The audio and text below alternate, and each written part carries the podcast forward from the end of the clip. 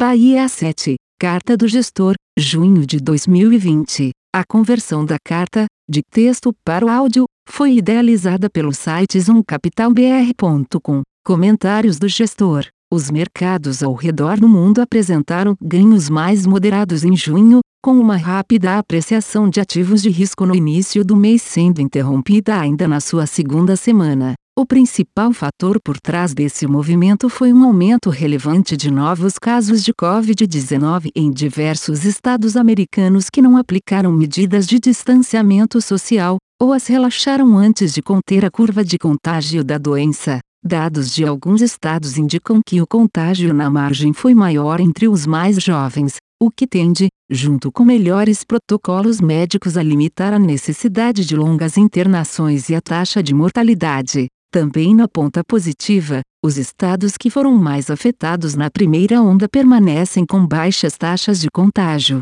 Apesar disso, um aumento nas mortes deveria ser esperado e necessita ser monitorado, uma vez que, mesmo que o sistema de saúde não entre em colapso, o comportamento do consumidor pode ser afetado por um maior aumento no número de óbitos. Nos demais blocos econômicos sistêmicos, os focos de doença que surgiram foram isolados e controlados rapidamente pelas autoridades locais, o que aumenta a expectativa de que possíveis novas ondas sejam controladas com medidas de restrição à mobilidade menos extremas e, consequentemente, com menor custo em termos de atividade econômica. Nesse sentido, o processo de reabertura das economias continuou, trazendo consigo uma melhora nos dados de atividade corrente, ainda que em níveis muito abaixo dos observados antes da pandemia. As vendas no varejo no EUA, por exemplo, tiveram aumento significativo em relação ao mês anterior, amparadas pelos programas de manutenção de renda do governo federal.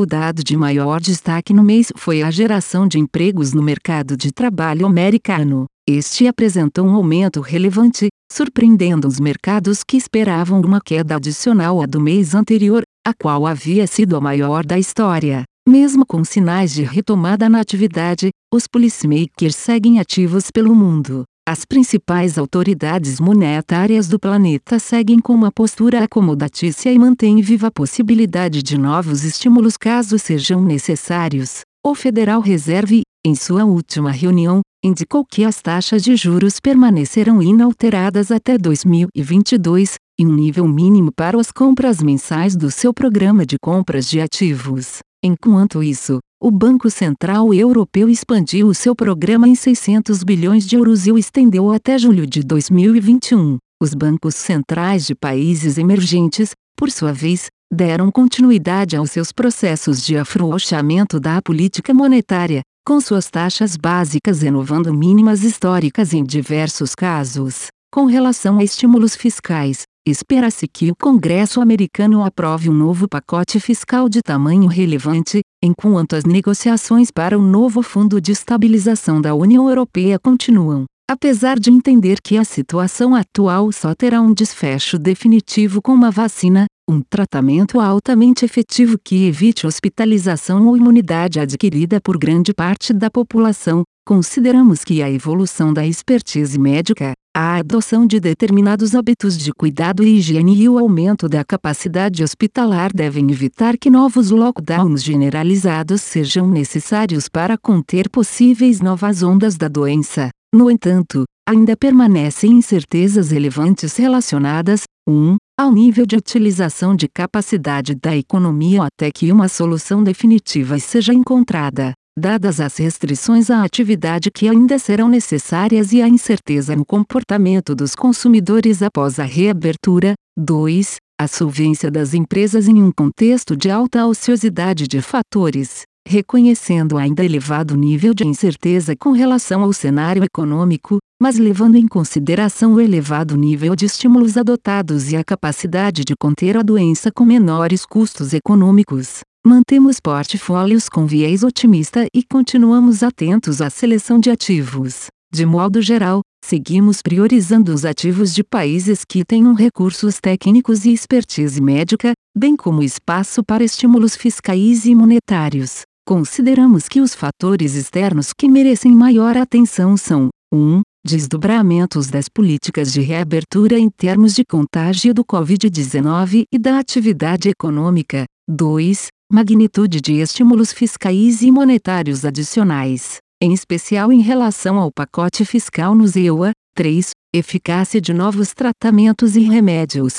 4. Evolução das eleições americanas. 5. Possíveis novos focos de atrito entre a e China. Em relação aos mercados brasileiros, a performance dos ativos foi, de maneira geral, positiva e em linha com seus pares, apesar de apresentar grande volatilidade. No mês, o Copom reduziu a taxa Selic em 75 bps e informou que eventual novo ajuste seria residual, indicando proximidade em relação à taxa terminal do ciclo. Quanto à pandemia, os dados em algumas das principais capitais do país apontam para inflexões nas curvas de contágio e reduções na utilização de suas capacidades hospitalares. Por outro lado, os casos cresceram em áreas não tão atingidas anteriormente no interior do país, o que demanda contínuo monitoramento. No aspecto político, o processo de aproximação entre o executivo e o legislativo continuou no mês, com partidos tradicionais conseguindo ter maior participação no governo.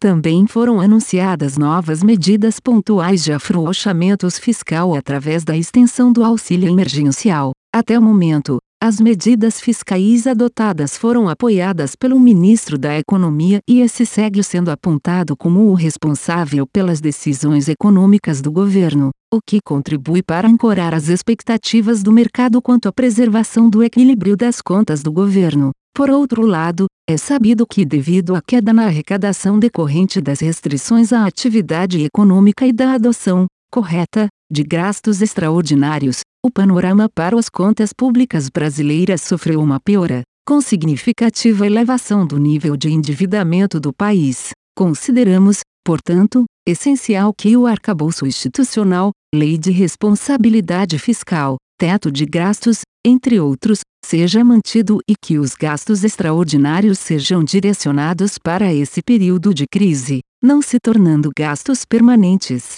Assim, Dada a fragilidade fiscal do Brasil e considerando os fatores de risco internos citados, os desenvolvimentos políticos e econômicos merecem atenção especial no país. Fundos multimercados, estratégias e atribuição de resultados, renda fixa. Em renda fixa, os ganhos vieram de posições compradas em inflação e aplicadas em juros no Brasil, aplicadas em juros no México e compradas em um índice de crédito de empresas de grau de investimento americano. As principais perdas vieram da compra de uma cesta de moedas contra o dólar americano. Atualmente temos posições aplicadas em juros nominais e reais e compradas em inflação implícita no Brasil, aplicadas em juros nominais no México, tomadas em juros nominais no ZEU e na Polônia, compradas em um índice de crédito de empresas de grau de investimento americano, compradas em rublo russo, coroa norueguesa, euro e iene japonês e vendidas em dólar e dólar australiano.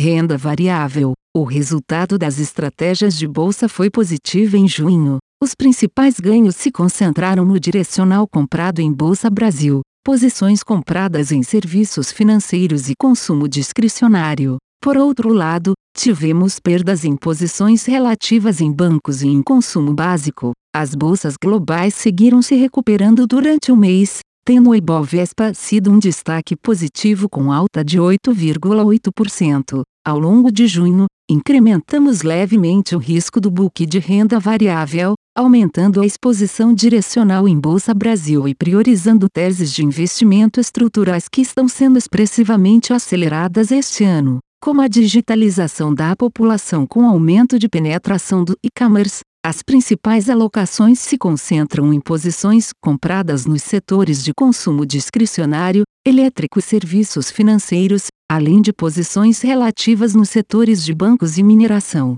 fundos de renda variável. Comentários do gestor. Em junho, os mercados seguiram em ritmo de recuperação. Tanto as bolsas de mercados desenvolvidos quanto emergentes fecharam positivas no mês. Algumas regiões do mundo continuam com o processo de reabertura, enquanto outras parecem ainda estar na primeira onda da pandemia, como é o caso da Flórida, Texas, Minas Gerais e Santa Catarina. os bancos centrais mundiais permanecem com uma postura muito acomodatícia. Ao mesmo tempo, alguns dados de atividade, embora níveis muito baixos, vêm surpreendendo positivamente as expectativas do mercado. Em commodities, o petróleo teve outro mês positivo subindo entre 8% e 9% nos mercados internacionais. As commodities metálicas também tiveram uma boa performance. O minério de ferro fechou com alta de 3% e as cotações de aço oscilaram entre queda de 5% no vergalhão e alta de 3% no aço plano.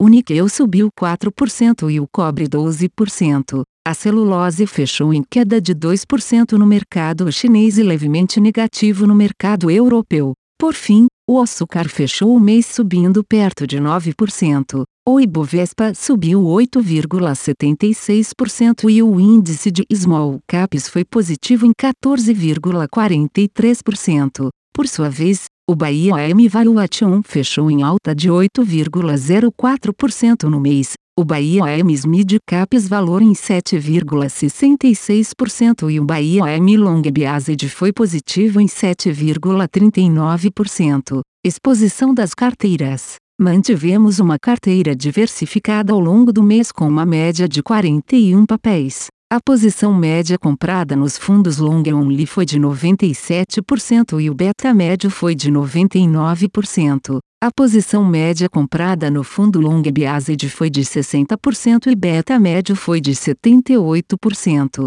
As maiores posições compradas estão hoje nos setores de mineração, utilities e consumo discricionário. Contribuições positivas. As contribuições positivas ficaram concentradas no setor imobiliário e de varejo online. As incorporadoras tiveram uma performance positiva em junho. A queda dos juros e a conseguinte movimentação dos bancos nas taxas e nos prazos de financiamento imobiliário são alguns dos fatores responsáveis por essa performance. O varejo online continua sendo destaque no mercado. As vendas permaneceram em um patamar elevado e o número de novas contas ativadas segue crescendo junto com a penetração do canal. Contribuições negativas. As principais contribuições negativas ficaram por conta de posições no setor de shoppings e proteínas. Algumas cidades, que ainda não haviam experimentado uma primeira onda da pandemia, começaram o protocolo de fechamento do comércio, contribuindo para a performance negativa dos shoppings.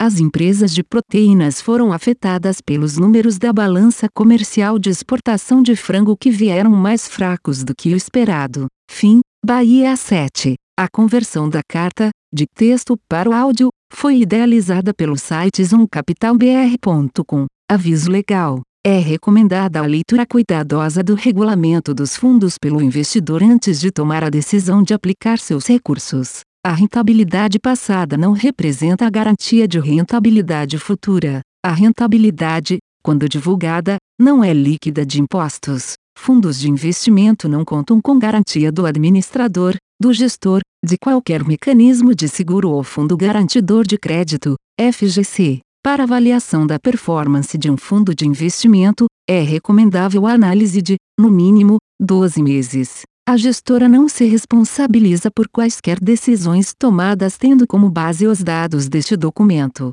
As informações aqui contidas têm caráter meramente informativo e não constituem qualquer tipo de aconselhamento de investimentos ou oferta para aquisição de valores mobiliários. Os investimentos em fundos de investimento e demais valores mobiliários apresentam riscos para o investidor.